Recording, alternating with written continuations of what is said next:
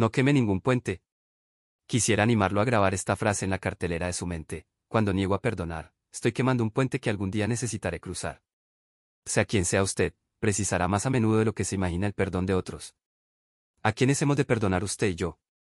Debemos perdonar a cualquiera que nos haya airado, herido, maltratado u ofendido empezando por nuestro cónyuge.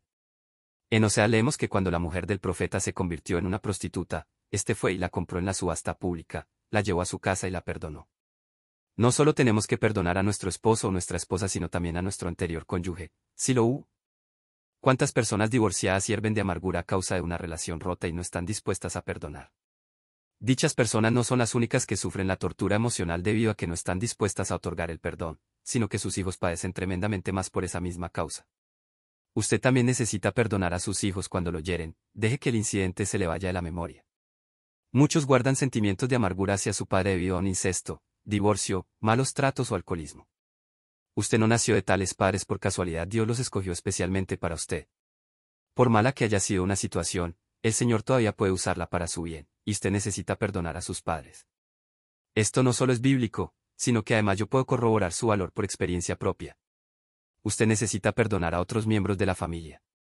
Wilmat, mi hermano mayor, era el favorito de mis padres, sin embargo, cuando se fue de la granja, los demandó por la mitad de todo lo que poseían.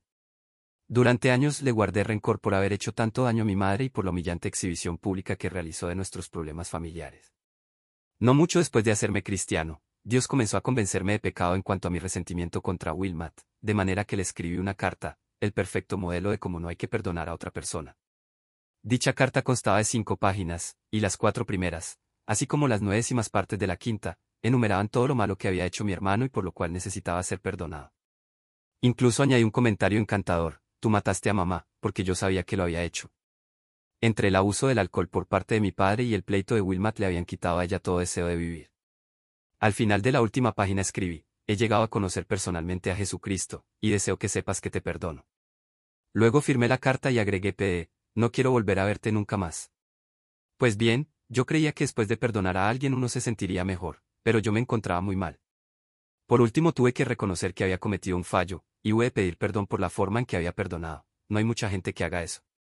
De modo que compré una postal, para así no poder escribir mucho, y puse simplemente, Wilmat, te perdono y te amo. Jos. En Hechos, 7, 60 leemos que Esteban, mientras lo estaban apedreando, exclamó, Señor, no les tomes en cuenta este pecado.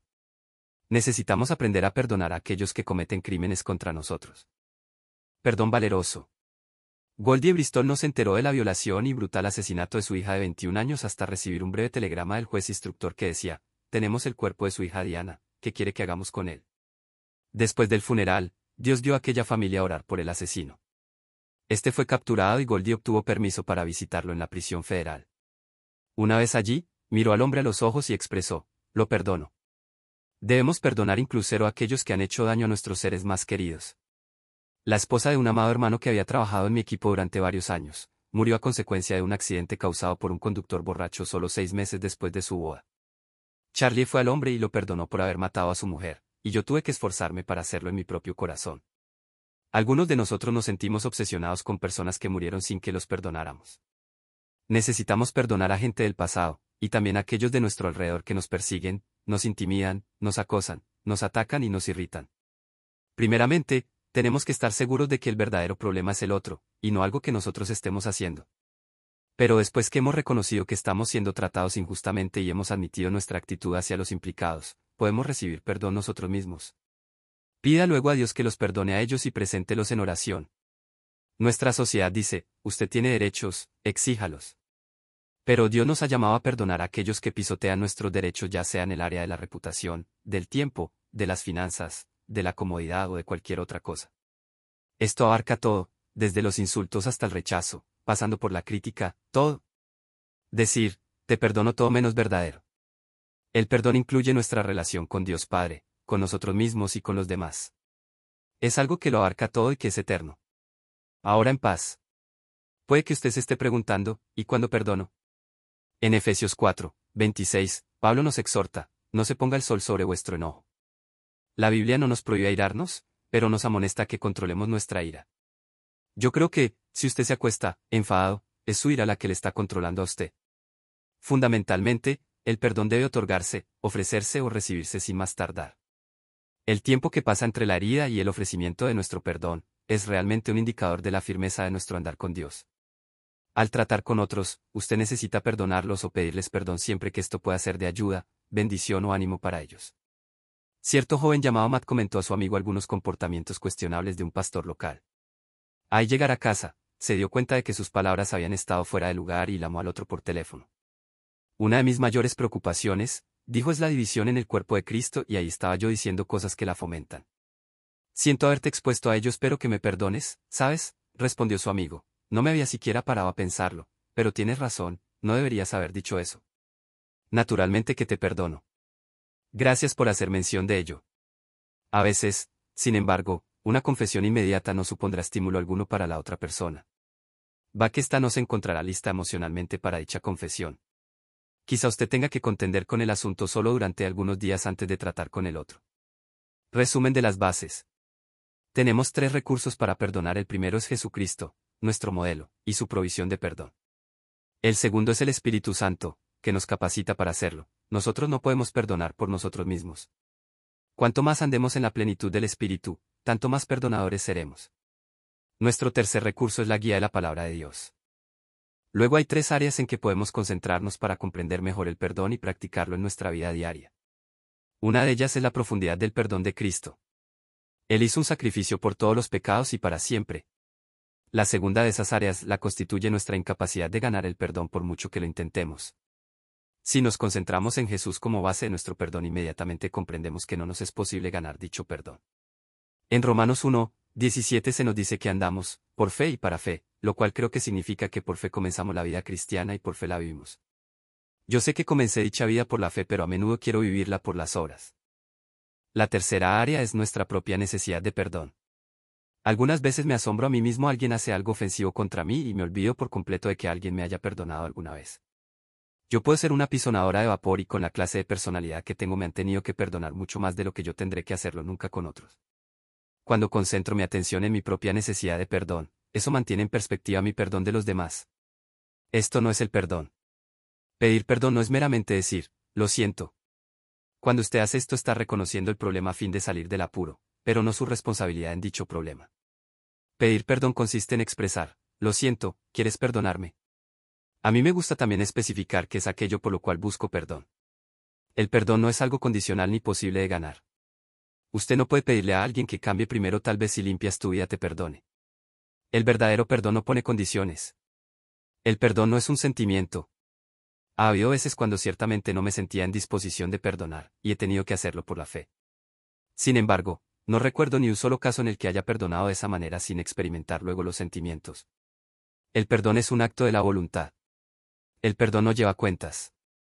Usted no puede tomar nota mentalmente cada vez que ocurre algo y piensa que está perdonando.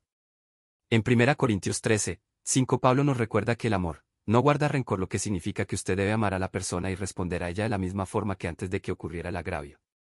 El perdón no aparenta que la situación jamás haya ocurrido con mucha frecuencia, la gente sigue viviendo y actuando. Como si nunca hubiera sucedido un problema. Si es esa la manera en que usted está tratando un asunto, no se sorprenda si dicho asunto vuelve a obsesionarlo. El perdón no tiene nada que ver con la indiferencia. Si su actitud es, bueno, ¿y qué más me da? Está pasando por alto un conflicto que necesita solución, tal indiferencia es superficial. El perdón no consiste en tolerar el pecado. El hecho de que usted haya resuelto el daño recibido perdonando, no significa que sea indulgente con una mala acción. El perdón no consiste simplemente en decir, bueno, olvidémoslo. Uno no olvida las cosas que pasan, sino que estas más bien se convierten en una causa de irritación o resentimiento. El olvidar no trae como consecuencia el perdón, pero si sucede al contrario el perdón produce el olvido. El perdón no debe confundirse con la tolerancia. Tolerar un problema perpetuamente no resuelve nada ni ayuda a una relación. El perdón no se esfuerza por dar una lección al ofensor. El perdón no implica que no vaya a haber consecuencias. Podría ocurrir todavía una pérdida de reputación, o una pérdida financiera, emocional, o de sueño, o algún otro tipo de resultado. Usted debe comprender que la persona que hace algo malo tiene dos tipos de responsabilidad, una personal y otra legal. Si usted perdona a alguien, ello significa que ha tratado con el problema en un plano personal pero ese individuo aún tiene que responder ante Dios. Usted puede perdonar al conductor sin seguro que le aplasta el auto, pero dicho conductor todavía tiene que rendir cuentas a la justicia. El perdón no implica que la persona a quien usted ha perdonado vaya a cambiar. Suceda esto último o no suceda, el mandamiento de Dios para usted es que perdone. Nosotros no somos responsables de las acciones de los demás. Y por último, el perdón trata de un modo eficaz con las heridas pasadas, pero no puede aislarlo de las futuras. Sin embargo, si usted logra perdonar ahora, será más capaz de hacer frente a los conflictos y heridas por venir. La intimidad en una relación matrimonial no depende de no ofender jamás a su cónyuge. Si fuera así, ningún matrimonio lograría sobrevivir. Dicha intimidad se basa más bien en la disposición que usted tenga de perdonar y de pedir perdón. La gente que cita esa frase de Love Story, historia de amor, que dice, amor significa no tener nunca que pedir perdón, demuestra poco entendimiento de lo que son las relaciones íntimas. Dos personas en una relación de amor experimentarán conflictos, pero el amor verdadero siempre estará dispuesto a perdonar. El pedir perdón en una relación madura no lo expondrá al abuso de su pareja, por el contrario, cuando le pido perdón a ti por algo, tengo la certeza de que ella no se aprovechará de mi vulnerabilidad. Esto es el perdón. Ahora que hemos visto lo que no es el perdón, echemos un vistazo a lo que es. En primer lugar, el perdón es una expresión de fortaleza, no de debilidad. Más hombres que mujeres tienen miedo de que el perdonar y el pedir perdón pueda significar debilidad para mantener la imagen de macho. Sin embargo, créame, el tratar de sanar una relación por medio del perdón es una verdadera señal de fortaleza de carácter. El perdón es una expresión del amor que toma la iniciativa, ¿Ha pensado usted alguna vez, por qué debo perdonarla, si ya no ha pedido perdón?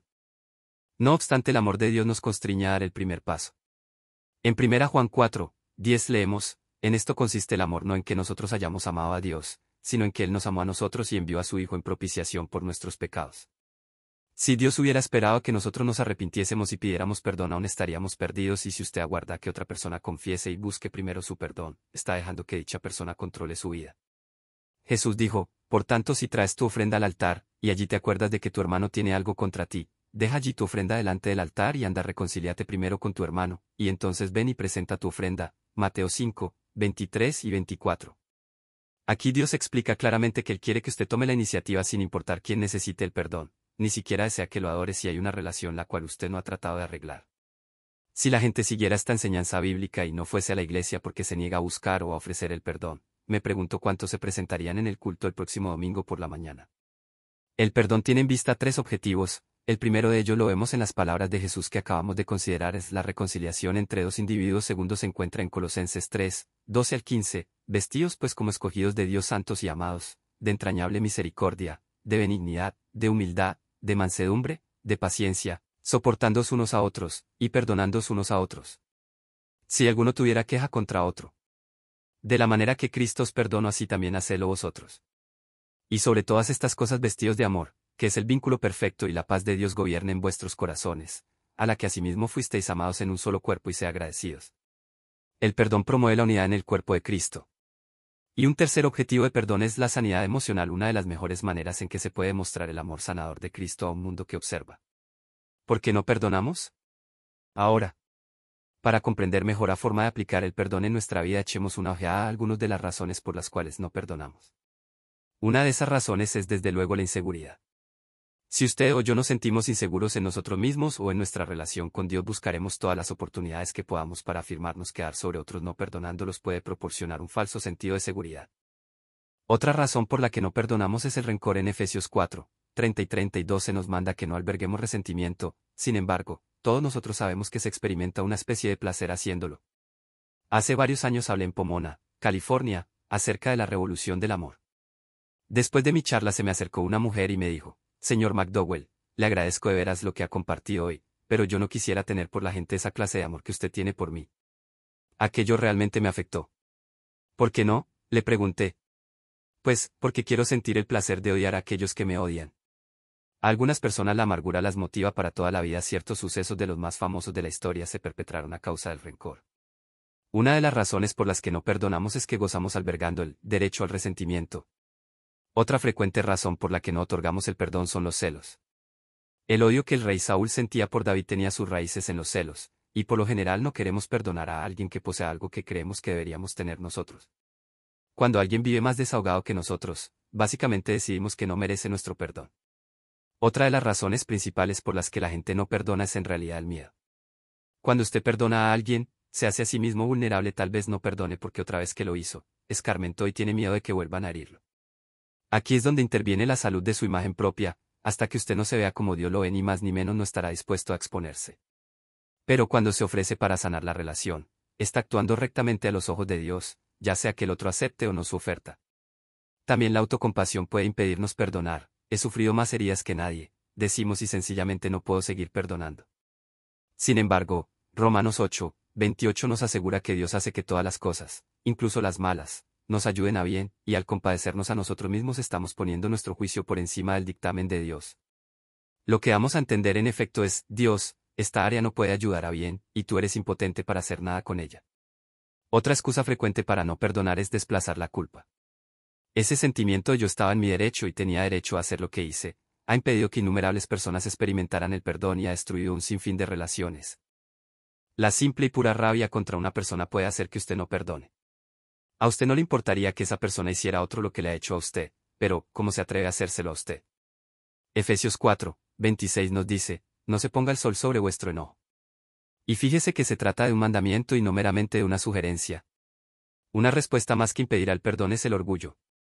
El orgullo dice, no necesito esta relación, ni a esa persona. Otra razón que hace que no perdonemos es no querer olvidar. Olvidar no supone sencillamente ser incapaces de recordar una situación, sino que, a mi modo de ver, significa pasar por alto o dejar a un lado determinado suceso, negándonos a permitir que las heridas del pasado nos obsesionen tanto que no podamos disfrutar de las alegrías del presente. Si es usted un aficionado a los automóviles, piense en el olvidar como en no sacarle algo todos los kilómetros que podría, o si se crió en una granja, como yo en no extraer a una situación toda la leche que ésta tiene. Olvidar es no llevar un anotador de agravios sino arrinconar dichos agravios y dejar que coleccionen polvo. Y cuando se presenta una situación semejante, echar un vistazo al estante y recordar lo que no debe usted hacer. A continuación, vuelva a alejar el asunto de su mente. Olvidar significa no ser controlado ya más por las heridas y por el deseo de desquitarse cuando estudio un tema. Por lo general Dios aprovecha la ocasión para hacer oportunas correcciones a mi caminar con él. Mientras estudiaba el perdón, descubrí lo que hacía bien y lo que hacía mal, y Dios me animó en lo primero e hizo que reconociera las áreas en las cuales necesitaba corrección. Ahora, cuando surgen ciertas situaciones, Puedo mirar al estante donde he puesto las heridas pasadas, aprender algo de ellas y decir, eso estuvo mal, pero Cristo murió por ello. Luego pongo de nuevo el asunto en el estante y ando por la fe, más capaz de afrontar heridas futuras así es como Dios hace de mí una mejor persona. Henry Ward Beecher explica que la frase, puedo perdonar pero no olvidar, es otra forma de decir, no puedo perdonar. Otra razón todavía por la que no podemos perdonar es la indignidad del ofensor decimos que esa persona no merece ser perdonada. Sin embargo, la Biblia no nos ha dejado a usted o a mí la opción de emitir ese juicio. Simplemente dice, perdona, eso es todo.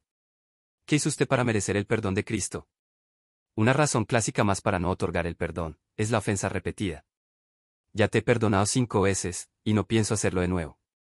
Si te perdono volverás a las andadas, y eso deprecia todo el asunto. Yo personalmente he sentido esto hacia un hermano, y he pensando que dicho hermano necesitaba aprender una lección antes de que lo perdonara otra vez.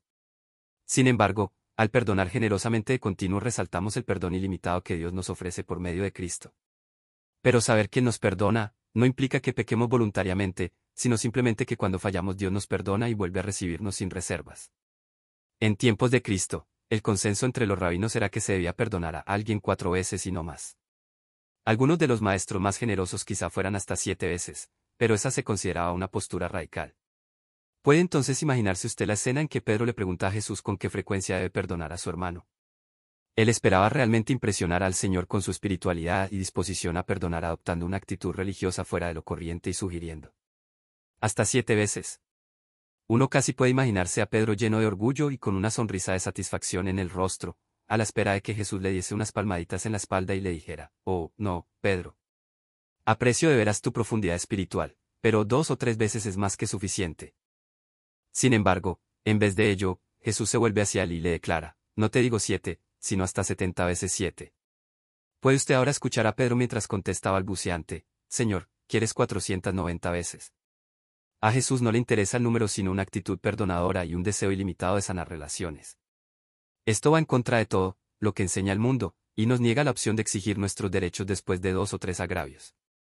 Nuestra reacción natural es perder la esperanza con alguien después de unos pocos intentos, sin embargo, debemos extendernos hacia otros en perdón por la fe, aun cuando no queremos hacerlo. La revancha es algunas veces el motivo por el cual no queremos perdonar, simplemente deseamos ver fracasar al otro en un proyecto o una relación importante. Queremos causar a esa vida un sufrimiento igual o mayor al que esa persona nos ha producido a nosotros. Pero la Biblia manda, no paguéis a nadie mal por mal, procurad lo bueno delante de todos los hombres. Si es posible, en cuanto dependa de vosotros está en paz con todos los hombres. Romanos 12, 17 y 18. Y en Hebreos 10, 30, Dios dice, mía es la venganza, yo daré el pago. La fuerza irresistible. Cory Ten y su hermana, a quien ella amaba y admiraba profundamente, fueron prisioneras en el campo de concentración nazi de Ravensbrück. Allí cierto guardia se portaba de un modo excepcionalmente brutal con ellas Cory podía soportar el ser maltratada, pero apenas si le era posible sufrir la crueldad de aquel guardia para con su hermana, quien por último murió de las palizas. Con el tiempo dentro de Cory se formó un gran resentimiento hacia ese guardia alemán. Después de la guerra, Cory Ten fue a Alemania no solo para llevar un mensaje de perdón, sino para hacer ella misma dicho mensaje. El sentimiento de culpabilidad pesaba en gran manera sobre los alemanes, quienes entraban y salían silenciosamente de la iglesia en que ella hablaba.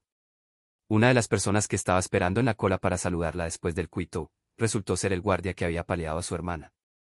El hombre, no reconociendo a Cory, le dijo, yo era guardia en un campo de prisioneros, y le agradezco el mensaje que ha dado esta noche.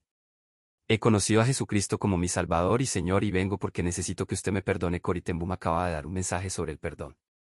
Sin embargo, al reconocer al hombre que tan cruelmente había maltratado a su hermana, sintió huir la amargura en su interior. Él no se daba cuenta de con quién estaba hablando y esperaba con la mano extendida. Pero Cory no podía alzar el brazo para estrecharla. Cory, ¿me perdona? repitió el hombre. Dentro de sí, Tembum clamó. Oh señores, ayúdame, e inmediatamente notó que una cálida sensación recorría su cuerpo. Antes de darse cuenta de lo que hacía había tomado la mano de su interlocutor y mirándolo a los ojos le estaba diciendo, lo perdono. Dios ha traído con frecuencia a mi mente este episodio de la vida de Cory Ten cuando necesitaba extenderme en fe y perdonar. Es algo que no puedo explicar exactamente, pero el poder para otorgar perdón.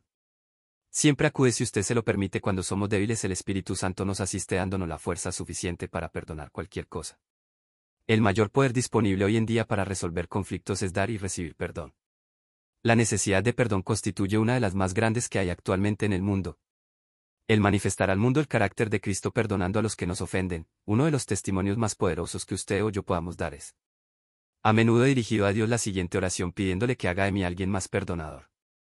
Padre Celestial, gracias por tu perdón, gracias porque Jesucristo murió en la cruz por mis pecados y puedo ser perdonado totalmente. Gracias porque cuando puse mi fe en Él, mis transgresiones fueron perdonadas por lo que Él hizo, y no por ninguna obra mía, Padre. Enséñame a perdonarme a mí mismo y a los que me rodean. Quiero perdonar como tú perdonas, y tomar la iniciativa ofreciendo perdón. Dame la fuerza necesaria para tragarme mi orgullo y pedir perdón. Cuando haya agraviado a alguien, sáname de todo sentimiento de amargura. Señor, te pido convicción de pecado. Sanidad y consuelo respectivamente, cuando necesite cada una de estas cosas.